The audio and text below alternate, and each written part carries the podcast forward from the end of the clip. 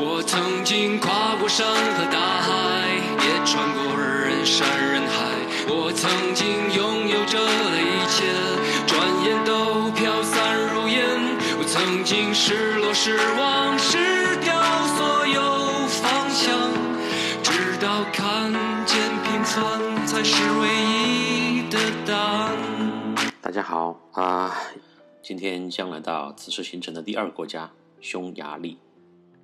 昨天和前天的节目当中，我的废话确实很多，行程比较慢，主要谈了很多自己内心的一些感受、独白，以这样的方式能与就是很多人抒发自己的情感和交流自己的一些想法，呃，是一种很好的形式。明明世界这么多人，总有人可以和你产生共鸣。嗯，昨天提到我跟朱尔茨吃完最后一顿饭，就慢慢的走回了酒店。我现在回忆起来，其实路途在那个时候不是很近，大概走了可能四十分钟。最后怎么上去的呢？我并不是坐电梯，我是走楼梯，慢慢的爬上了顶楼。后面我想起来了，只是可能很多人也有这种感觉：当你喝酒喝到一定程度的时候，一定量的时候，你的对时间的判断会产生错觉，你在靠你的潜意识和你的就是机械的动作在移动你的身体啊。那天晚上回到房间也没有洗漱，直接躺在床上就睡了，睡得很香。至于有没有电梯的脚步声和楼顶的高跟鞋，我完全没有感觉，也记不起来了。第二天去往罗马机场的火车上，我一路凝视着窗外的风景，恨不得一刻不眨眼的能够把看到的景象都深深的刻在大脑里边。这一次的意大利之行又带给我了新的感受，仿佛不只是在异国穿梭，好像也至少那么一点点进入到了这里人的生活。无论是地中海地中海兄弟，还是后面偶遇的朱尔茨哥们儿，都都说在欧洲，他们遇到像我这样独自乱闯、乱逛的旅行者当中，中国人他们还是第一次见到。他们问我这是为什么？为什么我喜欢这样的旅行方式呢？我说，因为乱闯乱闯，一路游荡，所以更自由，也能感受到更真实、更多的当地生活和文化。旅途并不只是需要去很多地方打卡打卡、去拍照、去吃东西，更深层的应该让自己的内心融入到当地的那个环境当中，这样的后面的印象才会更深刻，对我们的自我的提升才会更持久吧。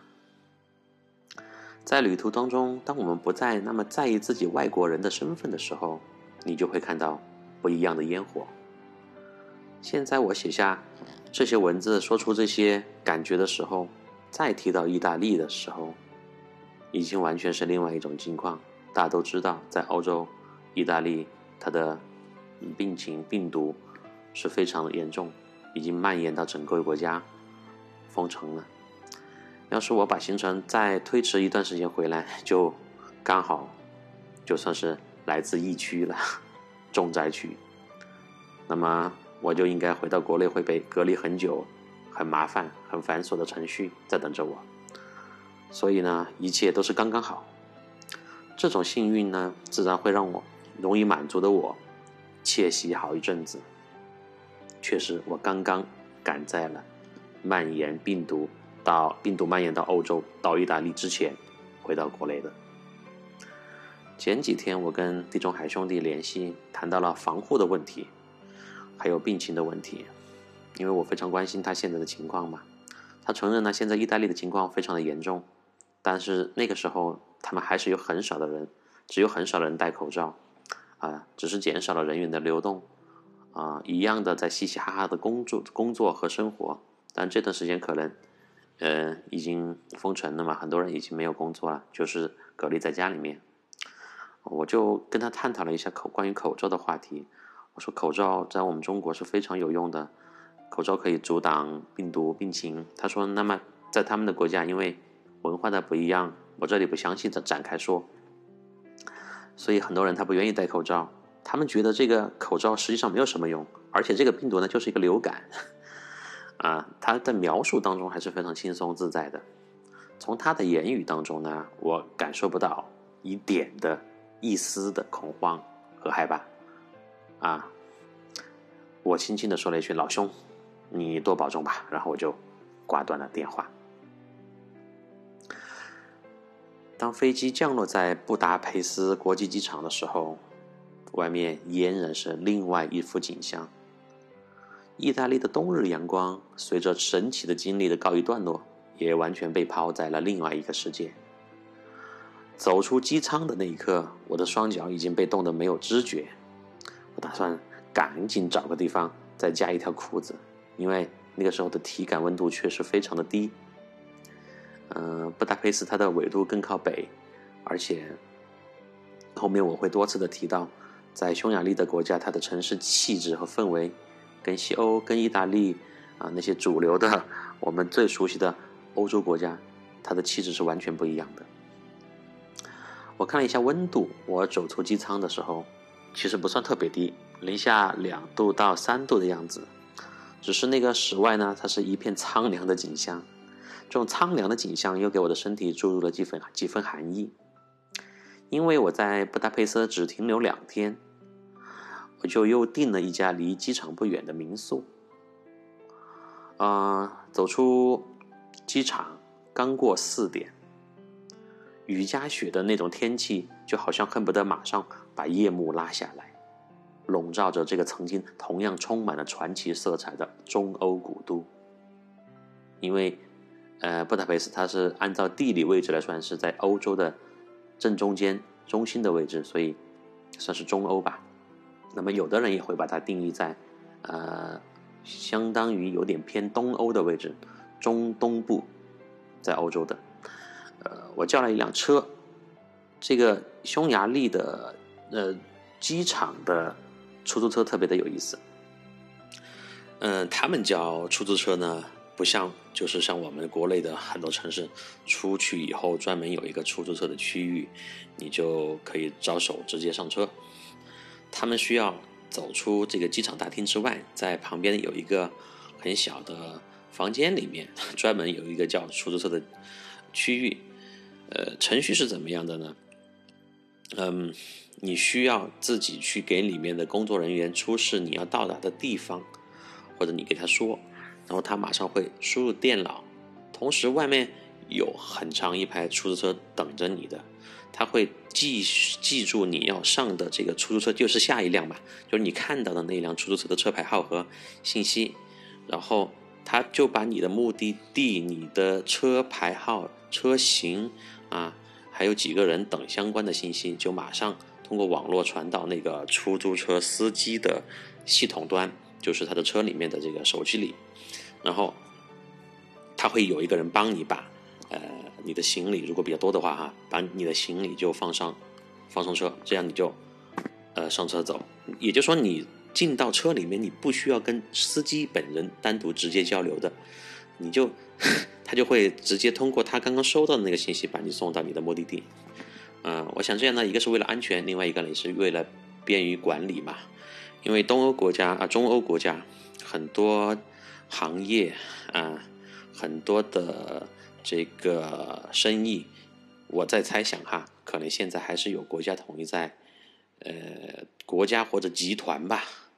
应该不叫国家，一个集团或者一个大的公司统一在管理，嗯，所以这样的方式呢，可能就是会让游客感觉到非常的规范。如果你呃在坐这个车的时候出了什么事情，你可以马上找到相关的部门来进行解决。我呢就叫了一辆车，叫直奔驻地。我坐在车里，我望着窗外，车窗外的那个阴冷和大风。已经把这个与欧欧洲，我刚刚提到与欧洲主流气质完全不同的城市，慢慢的送到了我的面前。这家民宿的地址并不远啊，离机场车开了 大概十多分钟便来到了大门口。这个房子呢，它坐落在一个郊区的小镇。如果你从上空俯拍的话，就会让那种密集恐惧症的 朋友啊，马上发发病，马上发作，因为它这一片小区全是密密麻麻的造型一致的房子，就是那种嗯，上面有一个呃房顶的。下面有两层，最多三层楼的房子，密密麻麻一整片，全部都是。从上面看的话，可能就算像一个比较规规则的路线的迷宫那么一个感觉。嗯，很多很多的房子，有一些房子呢，它是被改造成了呃民宿，但是绝大部分，我我想百分之九十应该还是当地的老百姓在居住，因为这个区域确实也是算算是比较荒的，比较比较偏僻的。它离机场又有一点距离，离布达佩斯的主城区，呃，也也是比较远的。后面我还会坐火车进到城里面，呃，那个经历也是特别有意思。后面我再慢慢分享。啊，我先介绍一下这一片区域的情况，就是这么一个情况，呃，这样一种情况，我就呃很快嘛，我就到了，到达我的民宿的那个院子门口的时候，不到五点。但那个时候天已经黑尽了，啊，房东太太呢就套着一个巨大的羽绒服，坐在屋檐下面抽着烟，啊，见我说明来意呢，就笑嘻嘻的把我迎进了屋里，非常的热情。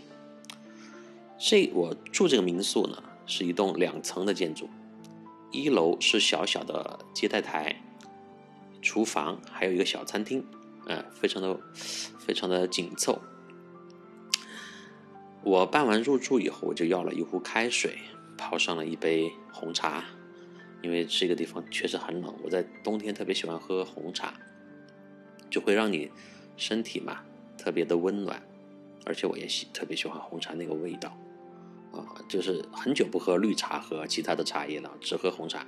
但是我那喝那种红茶呢，啊，不是英国那种伯爵红茶，很传统那种黑的很苦涩的那种茶渣，我是喜欢。自己拿一个小罐儿，从国内带一点这个那种细长叶的红茶，啊，云南的云南的老树红茶为主，这样的茶叶啊，在旅途上喝一杯，呃，很舒服，很温暖。嗯，泡完茶我就上楼，上楼到了房间，呃，我看了一下这个房间呐，嗯，非常的温馨。他的这个房间的布局，还有灯光，还有装饰，跟我头两天在 呃拉布勒斯住的那个鬼屋那个顶层大平层，就是完全两种风格。嗯，因为这个季节再加上这个地址嘛，人很少，尤其游客几乎没有。我看了一，呃，又是我一个人入住。不过呢，这次的这个入住的感觉就非常的温馨。从这个房东老太太的，呃，迎接我的态度，到她整个房子的，呃，这个装修布局，还有你一进到门你就感到那种非常足的暖气啊，还有暖色调的那种灯光，啊，就是所有的一切，让我这一次感觉哈，这一次我选择这个住宿是选对了的，是一个正确的、明智的选择。我在房间里休息了一会儿，喝了喝完了茶，我一看时间，还不到六点，啊，时间很早嘛。但是你看窗外，全部已经黑黑压压的一片了，而且这个区域呃是处于郊区，四四周也是一片寂静。但是，嗯，它跟那不勒斯我住的那个地方比呢，就就是完全完全不同的风格。就好像来到一个比较整洁的城乡结合部的感觉，但是没有什么人，啊，外面是除了路灯，呃，路边的一些树，还有没有完全融化的一些冰雪的痕迹之外，啊，几乎呃就光秃秃的一片，没有什么其他的东西。不到六点，难道我就这样一觉就睡去吗？就到明天吗？第二天呢？我本来我的行程是打算去。呃，布达佩斯最著名的一条呃步行的线路去去旅行的、去逛的，就是渔人堡，还有那个塞切尼链桥那一带。本来明天打明天去，打算去那个地方一睹布达佩斯的风采。嗯，但是我查了地图，此地呢在很遥遥远的很远的郊区，直线距离都有二十多公里。如果我打车过去，那肯定是要破产的。虽然布达佩斯在，呃，整个欧洲当中，它的整体的物价算是比较低的，但是打车是很贵的哈。我我我要提醒大家，你在欧洲你打车一定要慎重。啊，我在我我最开始在就提到，在佛罗伦萨，我十分钟不到花了我十四欧元。在我记得在德国很多年前，在德国打车也是半个小时，呃，差不多人民币花了有。六百多还是七百？当时当时是走的高速，我是从拜仁慕尼黑的那个安联球场回驻地。好，前面的不多说，就是就是我想表达的是，打车打出租车是非常贵，所以呢，呃，我查了地图，我就最好的方式是先要坐火车从我所在的区域，呃，到那个城市里边，再转公交车。最后步行才能到我要去的渔人堡和塞切尼链桥。关键是这个时候黑不拉几，又是荒野郊区，最近的火车站在什么地方呢？不行，为了明天早上我不做一个无头的苍蝇，我现在必须要出门先找一下那个明天早上要去的火车站，再解决一下今天晚上的晚饭。因为相当于也是半天的赶路嘛，坐飞机，然后又，呃，找到新的住处，还是比较饿。而且冬天，呃，人在一种比较寒冷的环境当中，你会特别饿的特别的快啊。于是呢，我就下楼，下楼我就跟那个房东太太就聊起来，我就问他最近进城的火车站。和餐厅在什么地方？呃，他毕竟是从事这个 民宿经营的嘛，也会遇到一些外国人，他能听懂。可是当他说话的时候，我就听不懂了。他的那个单词量可能在我们中国，呃，算上来的话，应该是在人教版初一上册的水平。其实呢，呃。蹦单词也还好，就他现在那个口音啊，在我见识过的众多的非主流的英语发音当中是独树一帜。对东欧人民的英语水平呢，我是早有耳闻，今天呢也总算是见识到了啊，到让我的听力水平再次提高。呃，我基本上弄明白了大概的方向，我就道谢，呃，开着导航，当然还是要开着导航，就出了门。呃，我突我就突然想啊，要是独自在国外自助旅行，没有那个 Google 地图该怎么办呢？呃，下次呢可以试一试，一定很刺激。因为我出门，说实话，在国外旅行，谷歌地图非常非常的有用，而且很准确。嗯，来到了这个街道上。要是那不勒斯的混乱无序和颓废的街头气息让我已经有了一丝忌惮，那在布达佩斯寒风中漆黑的郊区，带给我的更是一种不祥的感觉。也就是说，你从那个旅馆里面内部来到街上，你又从一个世界 来到另外一个世界。啊，你看这个旅途当中很有意思的感觉，就是你在很短的时间，可能半天、一天，甚至是在几个小时之内，你可以从一个完全温度、气场、景象完全不同的一个环境当中，去到另外一个环境，就是给你带来一种很强烈的颠覆感。从旅馆来到了街上，就开始顺着那个导航导航。啊，往进城的火车站的方向走去。我看了一下导航显示，步行呢需要半小时左右，一共有七公里啊，六七公里。呃，路边昏暗的淡黄色的那个路灯啊，就映射着两旁铺满了雪的红屋红瓦屋顶啊，想象一那种场景。寒风呢，晚上呢嘛，寒风扑过来，扑面而来，估计那个时候的温度已经到了零下十度左右，啊，刺骨的寒冷就向我袭来。此时虽然六点过，但除我之外，路上是没有一个行人的，就再次说明这个区域，它就是一个当地人居住的区域。可能这些人白天就开车去城里面或其他地方上班，晚上冬天他们可能下班也很早嘛，就下班以后四五点钟就早早就回到了家里面，又很冷，就家里烤火呀，煮晚饭呐，呃，在家里面休息，嗯。路上没有一个行人，而且，呃，就是那种感觉，让你，如果你不知道 你现在是在国外某一个具体的地方，有一种迷失的感觉，就是有一种错觉，你不知道，你不知道你此时身在何方，就是一种很迷幻的感觉。嗯，偶尔呢，有一辆车从身后开过。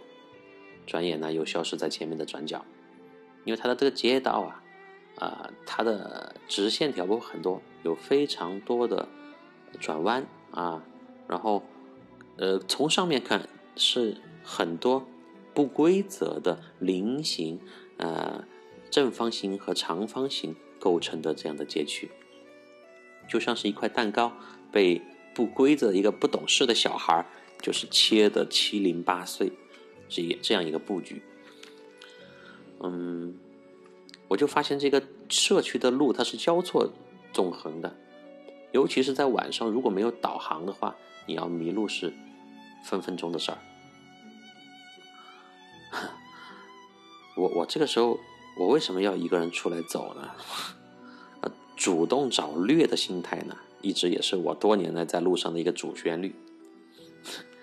在这样的环境当中，我。不会去怀念刚刚出来的那个温暖明亮的房间，而是大步的向火车站的方向走去。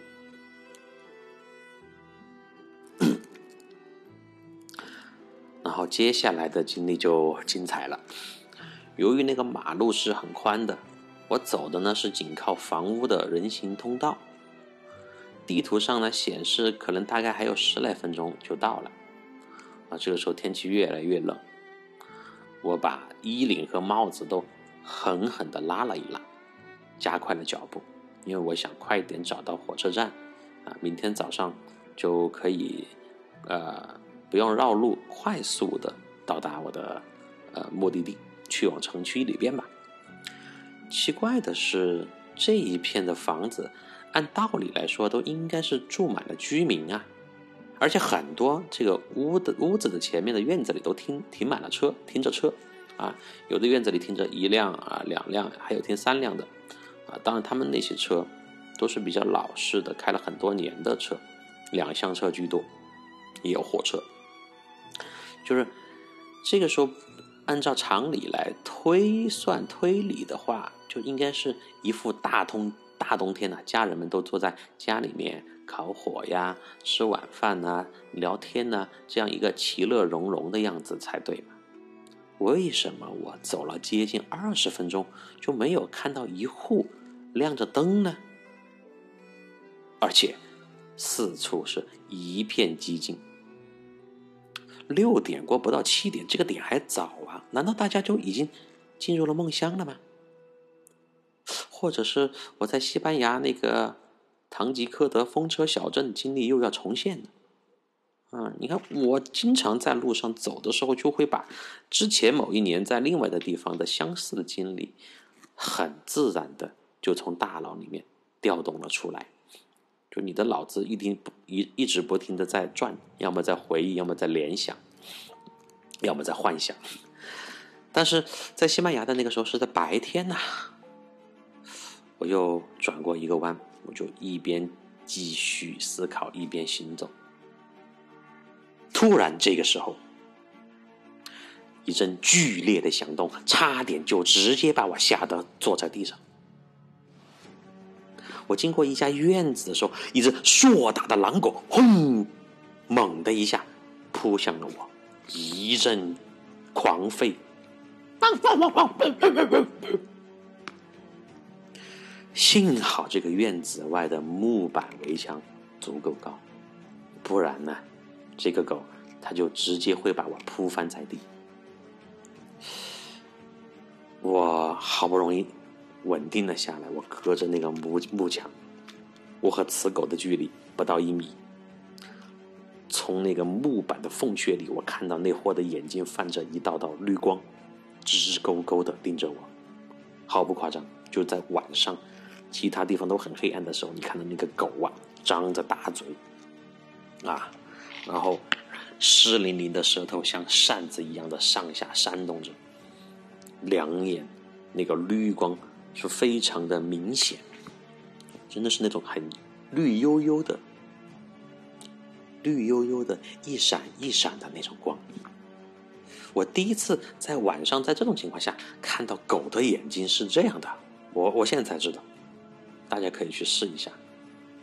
但是呃，什么品种的狗我不知道啊，反正我看到的那个狗就是这样子，我就吓得半死。我马上就跳到马路中央，撒腿就向前跑去。我这一跑，他这一叫不要紧。这个时候，我就发现四周几乎所有院子里面的狗都狂吠了起来，都跟着叫了起来，此起彼伏。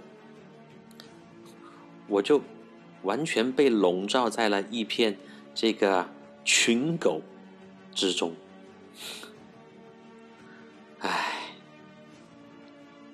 妈呀！我后来才发现，原来这个社区的每一家每户，他都养了狗的。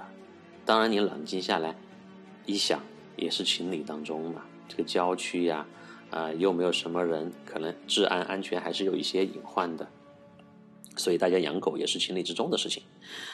而且从他们的声音和肺活量来判断，全是那种体型庞大的大型犬。啊，我没我我除了我看到第一只向我叫叫的那个狗之外，其他的狗我全是通过听觉来判断它们的，没有看到它们。但是，但是就是大家想一想，在那种场景当中，好像就是在拍电影啊！你一个人走在一个完全黑暗、没有一其他人的路上，四周的狗列队向你集体的狂叫，我仿佛一只野兔。在漆黑的森林里面狂奔拼命啊，狂奔逃命。后面呢，有一个集团军的猎犬在咆哮着追赶我，好像当时就是这样一个场景。这个狗叫声呢，就此起彼伏，震耳欲聋，整个这片天空的宁静都被打破。我保守估估计，这个这些狗加起来的数量至少有二三十条。而且全是那种大型犬呀！我在想，如果当时有一家院墙不够高，哼门或者门没有关好，那是有可能的嘛？那肯定是某一只犬或者某几只犬就冲出来，先将把我，呃，把我扑倒，然后我就慢慢的被拖进了挣扎着被拖进了黑暗的角落，然后他们的狗司令就发了一个，发出一个。命令来来来，大家一起来分享战果。这里有个胖娃啊，这个看上去肉质还不错哟，还是外国口味。我现在回想起来了，已经是忘了怎么跑出那片恐怖的区域的，只是依稀的记得，当时那个狗叫声渐渐在我身后消失的时候，我的全身已经湿透了。我终于停下来。喘了喘了一口气，我抬头一看，前面的小坡上铺着几排铁轨，火车站总算是到了。啊，我到了火车站，总算可以稍稍的放松一下。刚刚被狗，就是狗叫声笼罩那一步，它确实来的太突然，啊，然后又消失的太突然，好像是一场很短的梦一样。突然就从梦中惊醒过来，我在火车站稍稍的站了几分钟，休息了一下，确认这就是房东老大在跟我说那个火车站，并且可以从这里坐车到城里面，啊，至少我当天晚上的第一个目的已经达到了。那么之后又发生了什么样的事情呢？因为时间的关系，我们明天再接着分享。拜拜。